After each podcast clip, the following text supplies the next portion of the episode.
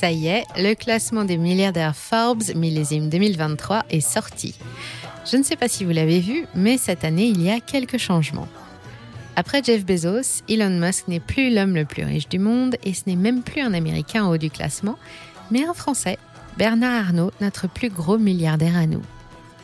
C'est d'ailleurs un des rares à ne pas perdre d'argent cette année, ceci explique peut-être cela, mais ce n'est pas le plus intéressant. Quelque chose d'autre a attiré mon œil, un outsider, Gotham Adani, vous le voyez Juste là. Sorti de nulle part l'année dernière, il se classe troisième homme le plus riche du monde devant Jeff Bezos, devant Bill Gates, devant Larry Page ou Warren Buffett. Et fait intéressant, Gotham n'est ni américain, ni britannique, ni français, il est indien. Et il n'est pas le seul, personne n'a oublié Lakshmi Mittal qui a fait fortune au milieu des années 2000 et qui a ravi Arcelor à la France. Aujourd'hui, l'Inde est devenue le troisième pays qui abrite le plus de milliardaires derrière les États-Unis et la Chine.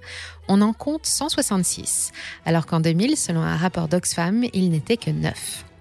L'Inde de 2023 est bien différente de celle du siècle dernier. On parle souvent du miracle chinois pour illustrer le succès d'une stratégie économique aux retombées exceptionnelles, mais on pourrait tout aussi bien parler de miracle indien. Aujourd'hui, l'Inde affiche 578% de croissance en 20 ans contre 127% pour les États-Unis ou 116% pour la France. Selon les études de la COFAS, sa croissance va rester dynamique et dépasser celle de la Chine cette année, 5,9 contre 5,4%. Elle se place désormais en superpuissance commerciale, industrielle et nucléaire et revendique un rôle majeur en Asie comme sur l'échiquier mondial. Il y a 30 ans, l'Inde souffrait de nombreux maux, pauvreté, corruption, illettrisme et un système de caste vecteur d'inégalité. À quoi ressemble l'Inde aujourd'hui? Sixième puissance économique devant la France, deuxième pays le plus peuplé, quatrième puissance militaire mondiale, pivot de l'alliance émergente des BRICS, ces usines du monde qui savent tout fabriquer et qui sont assises sur toutes les ressources naturelles majeures. C'est le moment de prendre la destination des ruelles fourmillantes de Calcutta ou des gorges dentelées de la vallée de l'Indus, de suivre l'onde sacrée d'un fleuve indien et de faire un petit tour dans le Dalal Street à Mumbai, dans les bâtiments du Bombay Stock Exchange, histoire de voir s'il n'y aurait pas quelques affaires à faire.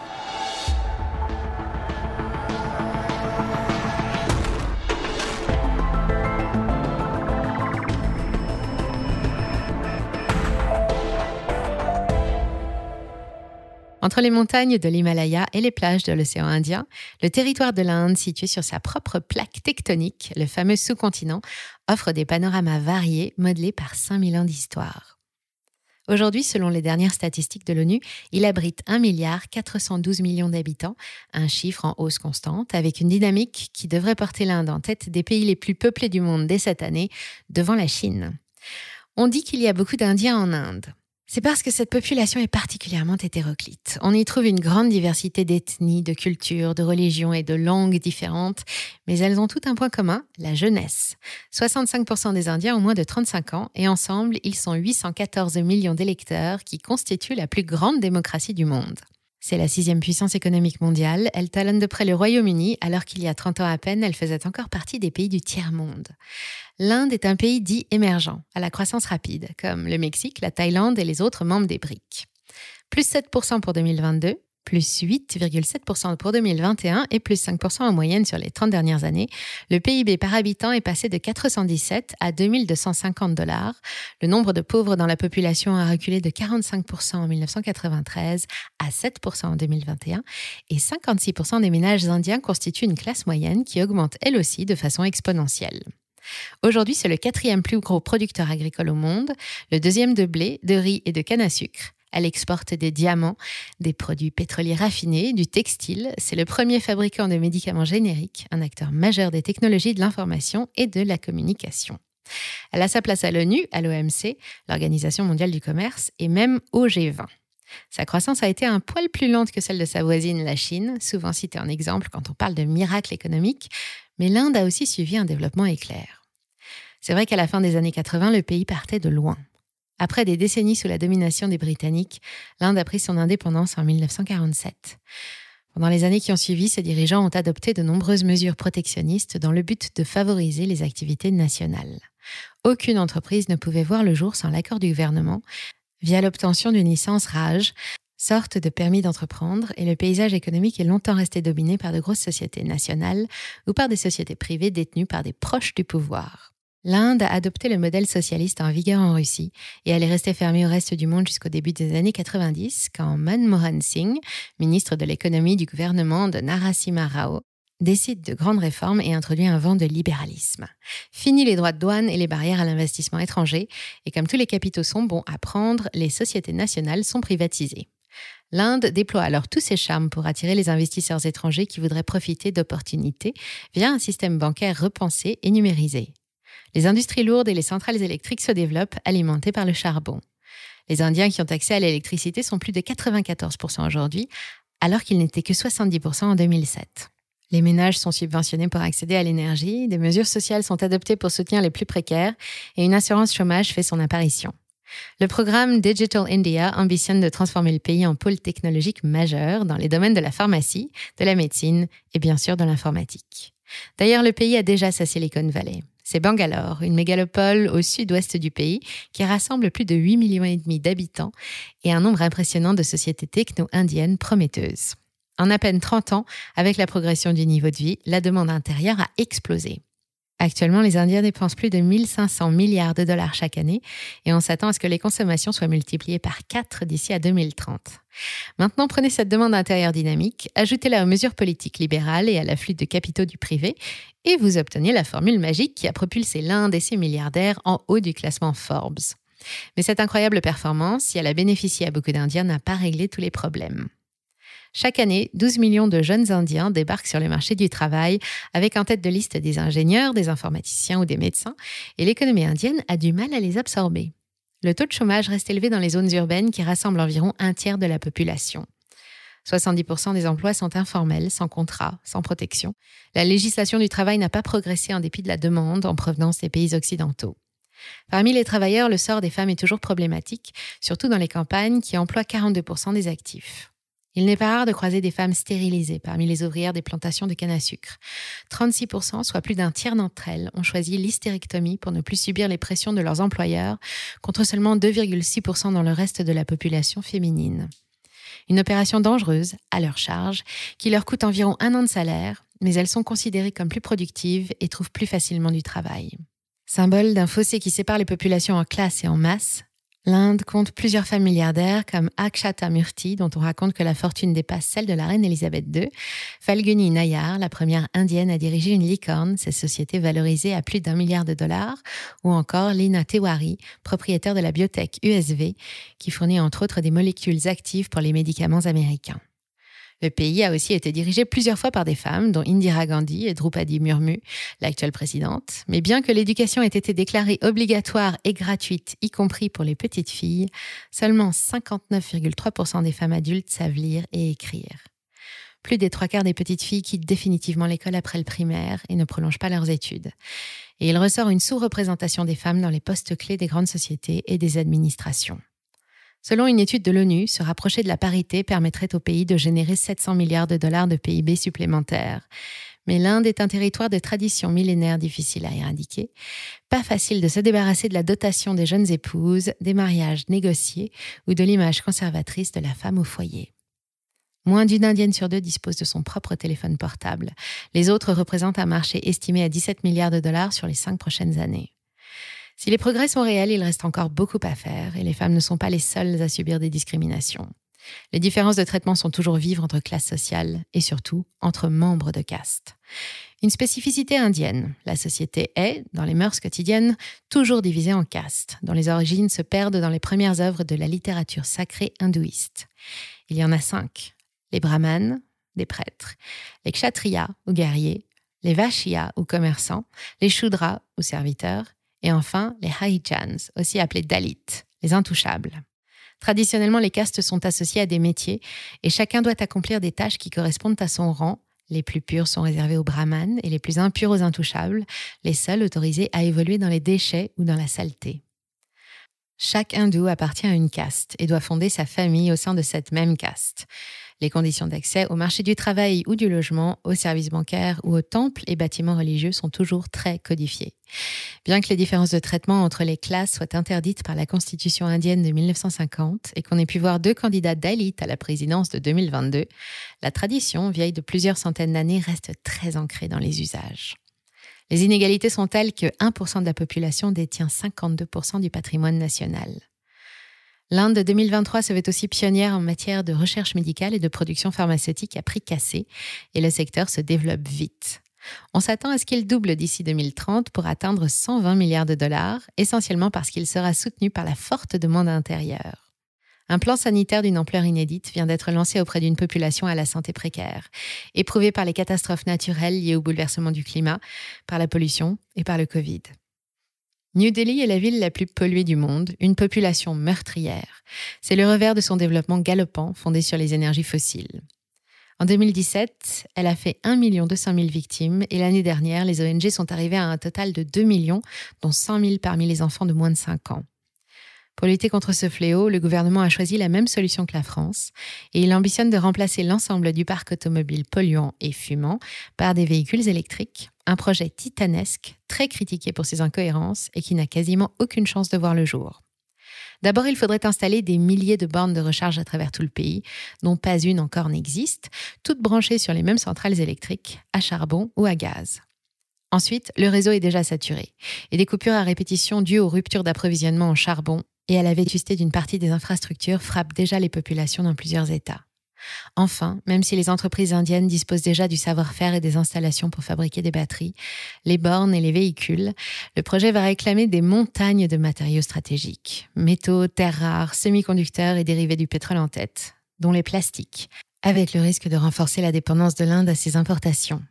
Sa balance commerciale hors service est structurellement déficitaire depuis des années, avec 175 milliards de dollars en 2023, dont 80% destinés à couvrir ses besoins en énergie.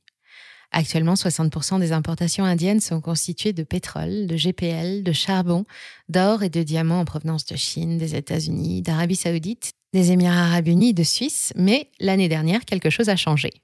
Le pays a intensifié ses échanges avec l'un de ses partenaires mineurs, la Russie. Profitant de la crise pétrolière, en dépit de l'embargo et en vertu d'un traité qui la lie à l'ex-URSS daté de 1971, l'Inde est devenue le plus gros acheteur de pétrole russe qui passe de 1% à 18% en un an dans les cuves des stations essence indiennes.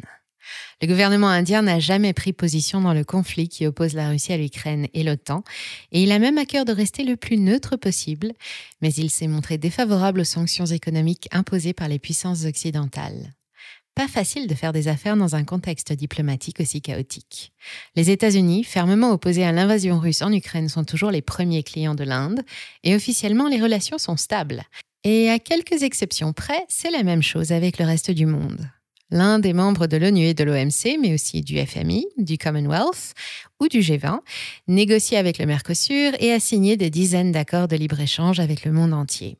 En guerre avec sa voisine, la Chine, pour un conflit de frontières depuis les années 60, un traité a été signé en 2005 qui a apaisé les relations et favorisé le commerce entre les deux superpuissances asiatiques, mais qui n'a pas vraiment mis fin aux affrontements. C'est d'autant plus problématique que la dernière fois que l'Inde est entrée en guerre contre la Chine, c'était en 1962. Ça n'a duré qu'un mois et l'Inde a perdu. Malgré la gravité de la situation, le gouvernement a d'autres chats à fouetter, à l'ouest cette fois-ci les relations sont tout aussi exécrables avec l'État voisin du Pakistan, toujours pour un problème de frontières depuis le retrait des Britanniques et la partition du pays. En 1947, l'Indian Independence Act a coupé le pays en morceaux. Il a créé le Pakistan à l'ouest et ce qui deviendra le Bangladesh à l'est, des refuges pour les musulmans. La population s'est alors déplacée en masse. Le mouvement fera des centaines de milliers de morts sur fond de conflits intercommunautaires incessants. Et la région du Cachemire, située sur la frontière au nord-ouest, pose toujours des problèmes. Majoritairement musulmane, elle a finalement décidé de rejoindre l'Inde et les Pakistanais contestent. En 2011, le célèbre magazine The Economist a déclaré la frontière indo-pakistanaise l'endroit le plus dangereux du monde. Les conflits sont toujours vifs, notamment pour les ressources en eau, limitées au Pakistan, mais la situation économique catastrophique côté pakistanaise a récemment contraint les dirigeants à entamer des pourparlers de paix. Enfin, information de poids, l'Inde a aussi créé la controverse en refusant de signer le traité de non-prolifération des armes nucléaires. En 1974, un premier essai nucléaire réussi surprend le monde entier et l'a fait entrer dans le clan des superpuissances, militaires cette fois. Et elle a de quoi se défendre avec plus d'un million quatre cent mille soldats, 2 800 000 réservistes, tous volontaires, un budget défense de 66 milliards de dollars en 2023 contre 44 milliards en 2022, plus de 150 ogives nucléaires disponibles en cas de crise. L'armée indienne est une véritable fierté nationale, la quatrième plus grosse du monde, et c'est aussi le plus gros employeur du pays. Elle a donc de quoi faire entendre sa voix. Parmi les autres grands employeurs indiens, on trouve les majors. Elles n'ont pas d'armes, mais elles mènent une guerre sans merci à la concurrence du reste du monde, une guerre commerciale cette fois. Et avec quel succès, alors que la plupart d'entre elles n'existaient même pas il y a 30 ans. Les indices phares de la bourse de Mumbai s'appellent le Nifty 500 et le BSE Sensex 30. Le premier est américain puisqu'il est publié par Standard Poor's et englobe les 50 plus grosses capitalisations boursières du sous-continent, et l'autre est 100% indien et se base sur les 30 plus grosses. Les deux ont une couche de progression comme on aimerait en voir plus souvent, Covid compris. Sur 20 ans, l'indice BSE progresse de 1699%, dont 69% sur les 5 dernières années. Et du côté du Nifty, c'est plus 1535% en 20 ans et plus 64% sur 5 ans. Pour comparer, le Nikkei japonais a progressé de 17%, le CAC 40 de 31,6% et l'indice SSE de Shanghai a perdu 5,57% sur la même période. En tête des plus grosses sociétés indiennes cotées, on retrouve le groupe Reliance, leader de la production de polyester au monde, qui emploie 342 000 salariés et pèse l'équivalent de 176 milliards de dollars. La finance est représentée par la HDFC Bank, par ICICI Bank ou encore par State Bank qui réalise des progressions admirables sur les marchés, plus 85% à plus 146% sur les cinq dernières années. Vient le secteur des services avec Tata Consulting et ses 488 000 consultants présents dans 46 pays, ou Infosys et ses 335 000 ingénieurs, docteurs en informatique, architectes systèmes et autres génies de la tech à forte valeur ajoutée. Hindustan Unilever est un nom qui nous parle un peu plus. Les produits du britannique Unilever sont distribués partout dans le monde. Et pour la branche indienne, le moins qu'on puisse dire à la vue de cette courbe splendide, c'est que les affaires marchent bien. L'action prend 85% en 5 ans sur le Bombay Stock Exchange, comme la majorité des valeurs indiennes. Pas besoin de se demander d'où vient la fortune de nos 166 milliardaires, c'est la folie chez les investisseurs.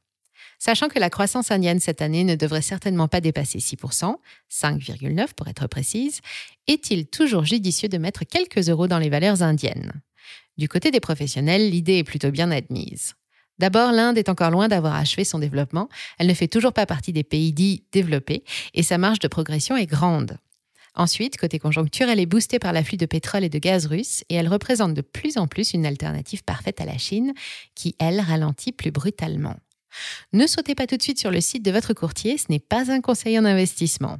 Les valeurs indiennes se sont montrées généreuses, mais n'oubliez pas, qui dit rendement dit risque. Elles sont toutes considérées comme des valeurs de croissance et sont très à la mode chez les spéculateurs. Il n'y a pas que le risque économique qui compte et je terminerai sur un exemple.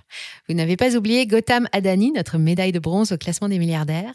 Sa multinationale Adani Group, véritable empire commercial actif dans l'électricité, les ciments, les transports, le charbon, les médias et la restauration, a vu sa valeur multipliée par 13 en 5 ans seulement, plus de 1300% de plus-value qui ont porté notre outsider à la troisième place du classement Forbes. Après avoir fait le bonheur des actionnaires, ce sont maintenant les vendeurs à découvert qui se régalent de voir le titre chuter de 15% depuis 5 jours. La cause Des soupçons de malversation comptable, de fraude fiscale et de corruption, révélés par un rapport paru le 24 janvier dernier et publié par le Centre d'études financières Hindenburg Research. Apparemment, les méthodes anticoncurrentielles et les pots de vin si populaires dans les hautes sphères avant le libéralisme seraient toujours un fléau pour l'économie indienne. En attendant que toute la lumière soit faite sur cette affaire, Gotham fait profil bas et réfute toutes les accusations. Pendant ce temps, sa fortune a fondu avec la valeur boursière de ses sociétés et la quasi-totalité du marché indien. L'hiver n'est pas terminé et Gotham n'est déjà plus le troisième, mais le huitième homme le plus riche du monde. Alors prudence, n'investissez qu'avec un horizon à moyen ou long terme et dans le cadre d'une diversification maîtrisée. Et si vous avez quand même envie de vous lancer, iShares et Lixor présentent chacun un ETF qui suit les performances du Nifty. On vous met les liens dans le descriptif. Enfin, dernier conseil, certaines valeurs du Nifty sont cotées en roupies indiennes ou en dollars hongkongais ou américains, alors prenez garde aussi au risque de change. Merci d'avoir suivi cet épisode jusqu'au bout.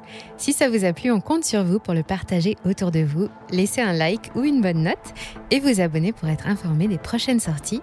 Et moi, je vous dis à très bientôt sur Money Radar.